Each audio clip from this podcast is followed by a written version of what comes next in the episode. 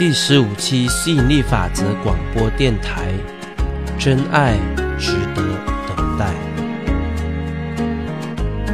无求什么，无寻什么。嗨，亲爱的朋友，你是否因为岁数的压力而勉强自己，随便牵着一个人就走到底？你是否因为父母和亲友所给你的压力？就算挑了一个不合意的，你也勉强自己走下去。你是否总想着人有我有，就算是牵着一个不合适的，总好过没有？那在我们的这个宇宙玩家班，有一位学员李潘也问到同样的问题。他说，身边的人给他压力。而且因为岁数的一个压力，使到他在犹豫、在彷徨，遇到一个不太合适的女生的时候，到底他应该等下去，还是应该直接把这一个眼前的女孩子变成自己的女朋友？那人生是非常主观的，没有一个绝对的对与错。在这个音频里。你将会听到子宇老师对这件事情的一些看法，希望对你有所帮助。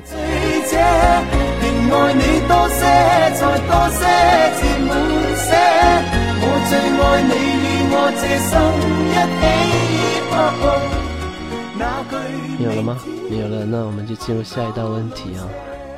那下一个李潘，喂，老师听到吗？嗯嗯。啊，我的问题是感情问题。我出于父母和年龄的压力，还有媒人的一片热心，谈了个对象。我感觉他对我是有意思的，我对他的感感觉他人也是挺好的，只是不是我特别想要的那种。呃，别人叫我不要再挑了，我又很自卑。嗯，好点的觉得自己不配得他。如果是他的话，又觉得委屈了自己。现在就这样不冷不热的半天掉，我不想欺骗自己，也不想伤害别人，我该怎么办呢？OK，怎么办呢？我给你参考一下我本身我买东西的一些做法。在两年前那个时候。我就觉得说，整天待在家里上网，觉得挺无聊的。我希望能够出门也能够上网。当时我就想要买一个笔记本电脑，但是性能要够好，同时体型要够小、够轻盈的那一个电脑呢，大概要五六千块，所以我觉得太贵了。如果我买两千多块的呢，性能没有那么好，而且呢会很笨重，这就违反了我想要能够很方便带出门的这个本意。所以我当时我怎么做呢？我就想，既然我要的那种笔记本电脑还那么贵，我现在我先买着上网本吧。于是我买了十寸的上网本，啊，这个联想的上网本。然后两年之后的今天，我在上两个月，我买了这一个啊华硕的这一个 U 三 E 的这一个笔记本电脑，性能很强，然后很轻盈，够小，然后我带出门很方便，而且呢电池的续航力长达十个小时，所以我出门呢我不需要带着那个充电电池，我觉得非常方便。充电电池本身也是增加体积，也是有重量啊。所以，这是一这这是一个例子。另外一个例子呢是，我在去年的时候，我就想要买一部啊这个摄录机，是高清的。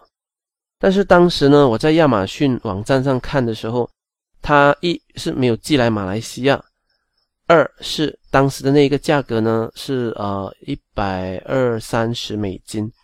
OK，所以当时呢。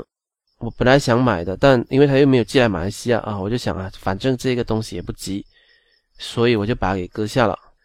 来到上一个月的时候，它的价格掉到八十九美金，并且也可以寄来马来西亚了。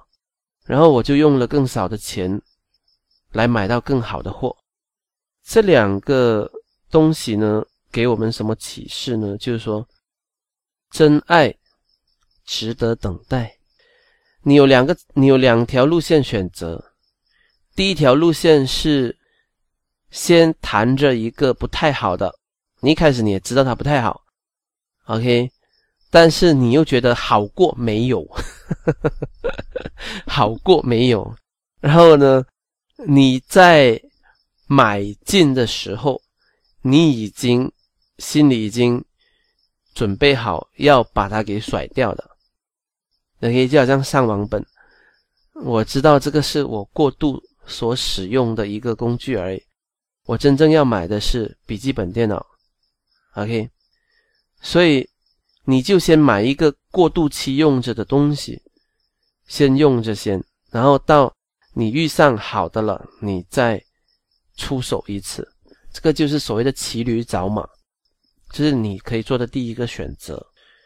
第二个选择是。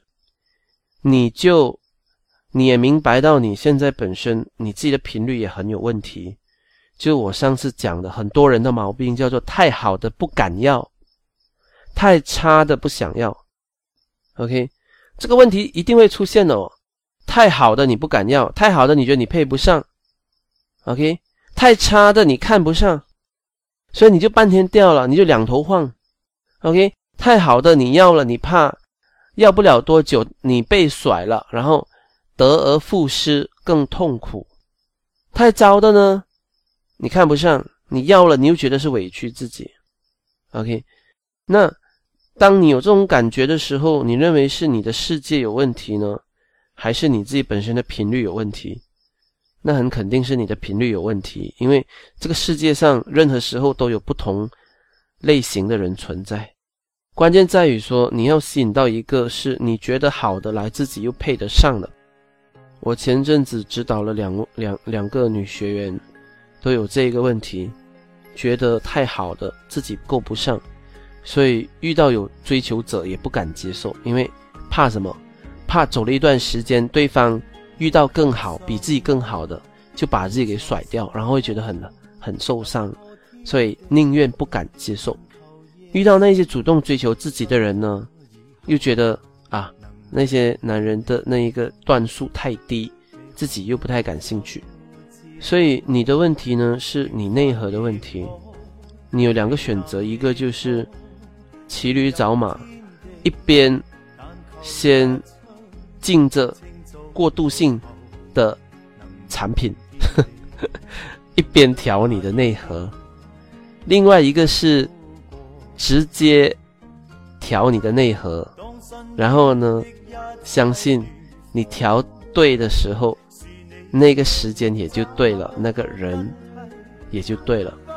这两条路线你自己去选择，你自己去斟酌，各有优劣。OK，你有一个过渡期的一个女朋友，呃，第一好过没有，至少能够带出去给人看。如果你没有女朋友的话，你就情人节也是自己一个人孤孤单单一个人，啊，有一个过渡期的女朋友，可能不太能够带得出去见人，但至少也有一个人，啊，那个那个想法跟算盘是不一样的，好过没有，而且特别是你的父母亲啊、你的亲戚啊问起的时候，你有一个挡箭牌。但是呢，你跟他在一起，第一你不会太开心的，然后你会，因为你觉得他配不上你。我跟你讲，你觉得你配不上别人，你会难受；你觉得人家配不上你，你也会难受的。OK，你觉得他配不上你，你觉得自己委屈，你就给他脸色看，然后他也会很很难受。所以大家都会难受。但是，当你陷入一种匮乏的一种选择的时候，你其实你就是拿难受跟难受来做比较，也就是说，我一个女朋友都没有的难受，我被我的父母亲跟我的亲戚讲我的难受，你拿这一些的难受来跟你有一个配不上你的女朋友，你觉得自己挺委屈，你觉得她不好看，你觉得她不够好，然后那一种难受，你实际上就拿两种的难受去比较，然后看看哪一个相对没有那么难受。在这种情况之下，基本上你怎么比都好，你会发现到你都不会很好受，因为你就是拿。输跟输来比，是哪一个没有输那么多而已。但为什么很多人会选择这条路线呢？因为很多人他们的匮乏哲学就是挑一个差的总好过没有，挑一个差的总好过没有。另外一种的哲学是宁缺毋滥，没有一个什么对跟错，不同的选择。你会创造不同的实相，你会体验不同的人生。也就是说，你选择一个过渡女朋友，你会有过度女朋友给你带来的一些好处，也会有她给你带来的一些坏处。另外一条路线是宁缺毋滥，也就是知道自己本身现在还没有调对，时间还没有对，人还没有对，所以先沉下心来。一边专注于事业，同时一边在调自己。那坏处是，情人节还是要自己一个人过，然后父母亲、亲戚还是会去低估你。啊，二十五岁啦，为什么还没有女朋友啊？其他人好像你这个年龄都当爸爸啦，啊，坏处是人家会低估你，好处是。你可以全神贯注在你的事业，然后一边在调你自己，然后当那个人出现的时候，直接就是对的那一个。那李潘那一天他还不相信，他说啊，我要挑一，我要我我要挑那女孩子，然后二十五岁，在我们农村已经年纪很大了。我跟他说，二十五岁很多女孩子都看不上的。特别是城市的肯肯定都看不上的，你自己养不活自己，更加养不活妻儿，谁要去考虑你呢？好，所以你有这两条路线的选择，那你打算怎么选呢？可以直接说话。好啊，我打算选第二条。你选第二条就意味着他们低估你。你不要太过介意。嗯，对，但是那个，我怎么跟那个女孩说呢？怎么做选择是最难的，怎么拒绝反而不是那么难。哦，明白了。好，说你的收获。嗯，嗯，我现在有两条路可以走。第一个是先，第一个是可以。骑驴找马，第二个是直接直接调自己的内核。我现在还是比较偏向第二条路吧。你不能够只是偏向，你最后要选择，你要决定，不然你晃来晃去，我跟你讲，你很累，你身边的人也很累。嗯，那我就选择第二条路。还有还有什么？要讲吗？还有是，主要是自己的频率有问题，才出现这种情况。嗯以后好好调一下自己的频率，嗯，吸引一个好的，并且自己觉得配得上的。嗯，先讲这些吧。好，来，其他人听了这一番话有什么收获吗？来，红丽先来。嗯，还有一点，老师说的那个情感宁缺毋滥，我觉得很认同吧。我觉得第一点的话，情感就是我觉得，如果一个人一旦踏出去了第一步，就是说老师说的那一点，源头上从源头源头上杜绝，远比在里面里从在陷入里面以后再去摆脱的话更好。你当缘进去以后，说实话，近墨者近朱者赤，近墨者黑。你进去以后，你很难就是从那个东西走出来，或者说走出来的话也会。消耗你更多的时间、更多的能量、更多的精力，这样的话得不偿失吧。而且的话，第一，当时当你进去以后，你很难去出来，这是第一点。第一点的话，你进去的话，你的感觉原点就是说你要去，其实本来就打算不要不要去做的事情，但是你去做了以后，你还会去回到源头去寻找答案。这样的话，这个中间的这个过程就是没必要经历的东西，但是你要选择去经历的话，这个好像对自己也是一种，呃，在精力上与时间成本上没有去用心去，哦，规划的吧。就是说。明知不要的东西，明知不对的人，然后进去以后，结果还是会最终的话，你还会回到原点去寻找答案。这是第一点。第一点的话，你进去以后，可能你信你会被磁场渗透也好，怎么样的话，你就会陷入到里面去，建立了你的初衷，你开始的初衷了。啊，我的分享就这么多，谢谢老师。嗯嗯，来事业，喂，可以。我觉得李潘没有，我觉得李潘现在先现阶段，我觉得还是先把事业。先把自己的事业和自己的内核内核部分先搞起来吧，因为你要讲你自己，你自己没有，你听我说，嗯，没有啦，因为之前之前就是因为啊啊，自己老师就是经过自己老师个人指导过后才知道，嗯，就是说情感这一块，在在我们刚开始的时候，上了几次几期这些点金书的时候都没有意识就。都没有有意识的去把这个这个部分的内核给好好的给升级吧，然后现在现在突然间一下子一急的话，其实也是败坏事了。就先要让自己给躺下来，然后慢慢的给升级这个部分吧。然后，嗯，我觉得说现在开始觉得说现在把精力放在事业上其实挺好的，因为在在这这段的过程里面，多多少少都能够就是将。自己的一些自己的价值价值感啊，自我价值感给慢慢的给提高了吧。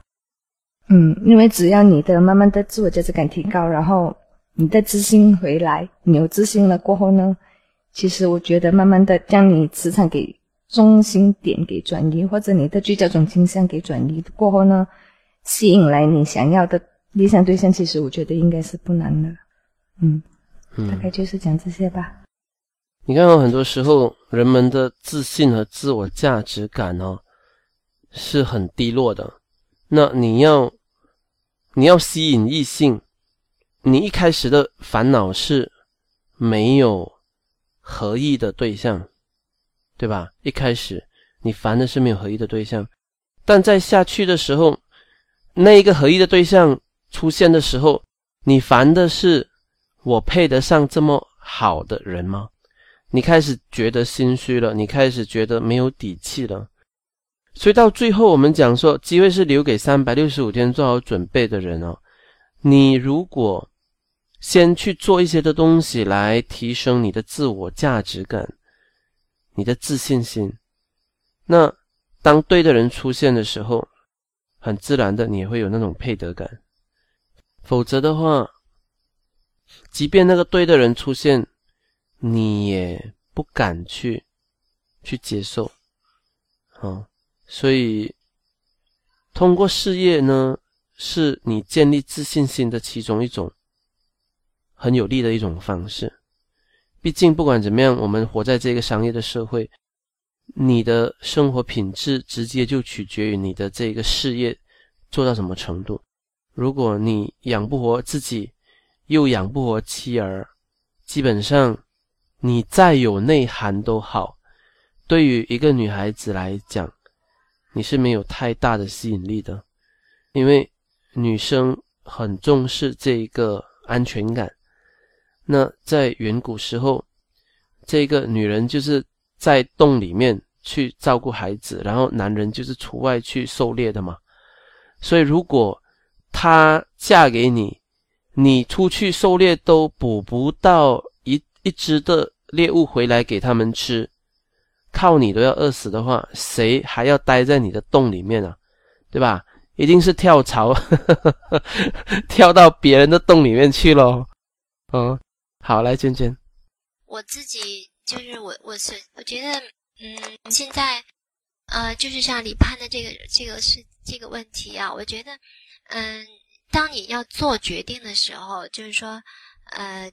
就是说，比如说你要打算进入婚姻的时候，你打算做决定的时候，你肯定要必须要确定自己是一个非常好的一个，至少感觉原点是对的。你要有自信，然后就是说你，而且可以确定你对你的这份婚姻是有信心的时候，你才做这种决定。首先，我觉得这个是很重要的一个基本点，就是你可以去和这个女孩子，不管是啊你中意的，或者是别人中意你的，你可以去去相处。但是如果说你打算进入婚姻的时候，这个事情做这个决定的时候，你一定要很慎重。啊，不是说为了父母的压力，或者说因为年纪，因为什么什么问题，啊，不要在这一个很重大的一个决定上，在这个基本点上有一种失误。我这是我个人的一个想法。然后我还觉得就是，啊，因为本身像二十五岁这种年纪，呃，其实你可以去去交往，去比如说去给异性这些交往，啊，这个。如果这个，我觉得是完全是 是是可以的，因为婚感情的方面，很多时候它是需要一个时间的去培养，包括性格的这种啊接触，其实也是需要一个一个时间的，大家一个磨合，一个了解，而并不是说啊我看着他怎样，或者是说啊家里觉得条件怎样，或者说你个人感觉怎样，我觉得这个是需要一个一个时间的一过程，呃，然后其他的就是。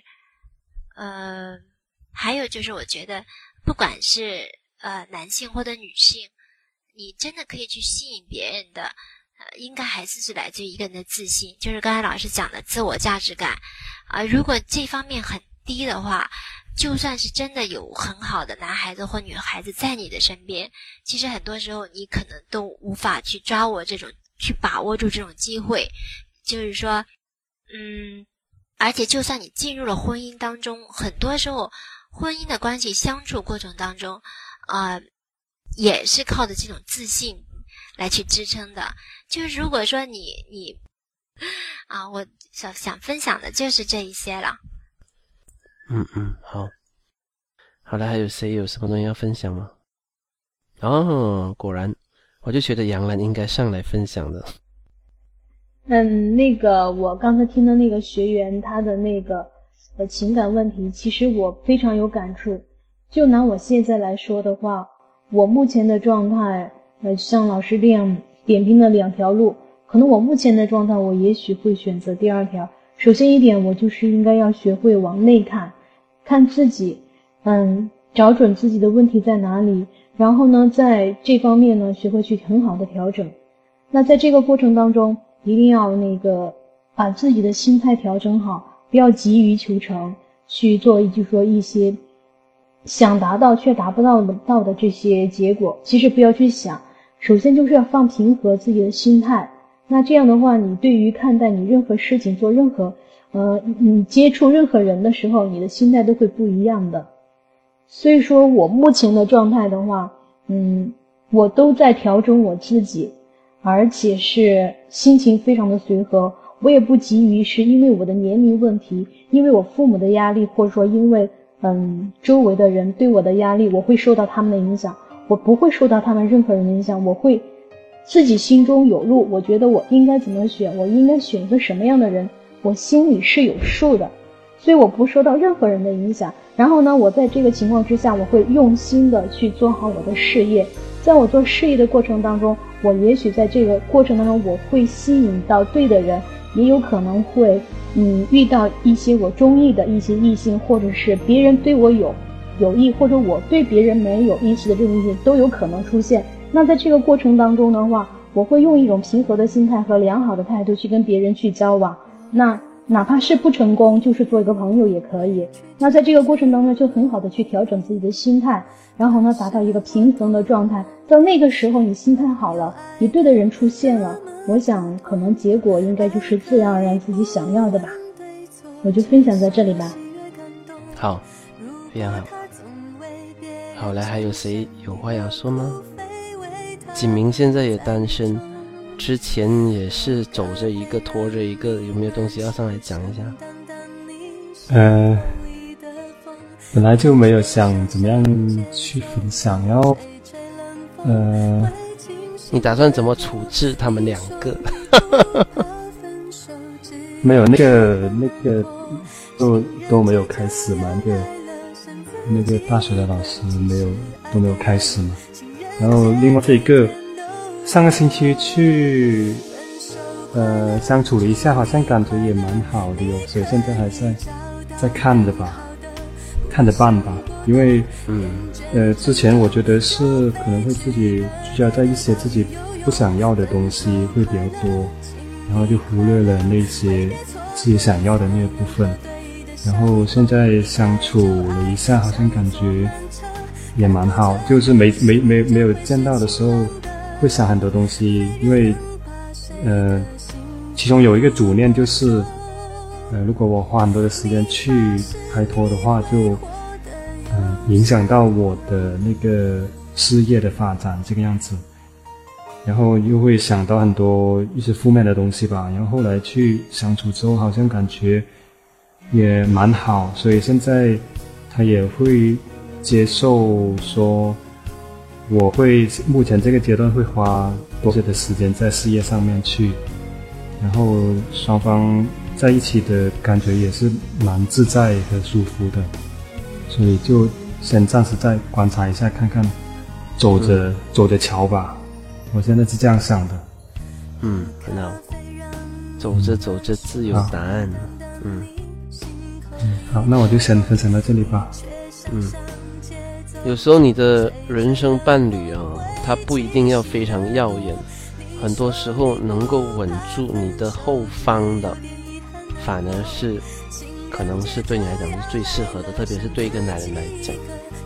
有些有些人他们择偶，他们要求说是那个女性在事业上能够帮上他的忙，啊、我觉得不一定哦。你的另一半只要不给你的人生添乱，然后又能够给你稳住后方啊，基本上就已经是很不错的了。因为有很多时候，有些女孩子是，她她光是给你添乱就已经足够让你心烦的了，啊，就常常为了一些小事情给你大呼小叫，对吧？然后懂得去。体谅你目前的这个处境，然后去尊重你的选择，啊，很多时候这是一种无为的修为，哎，就没有多做一些什么，但这是一个很重要的一个优点来的。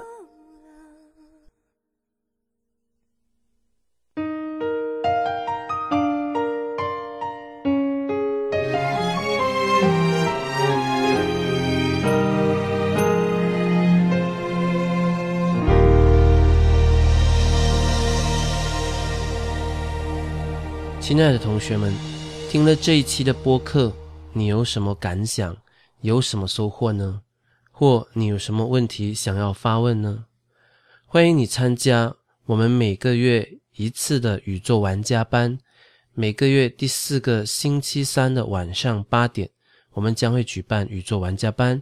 如果你有兴趣来参加，欢迎你到 http 冒号双斜杠心想事成点 com。斜杠 WJB 心想事成点 com 全拼斜杠 WJB，欢迎你的到来，不见不散哦，拜拜。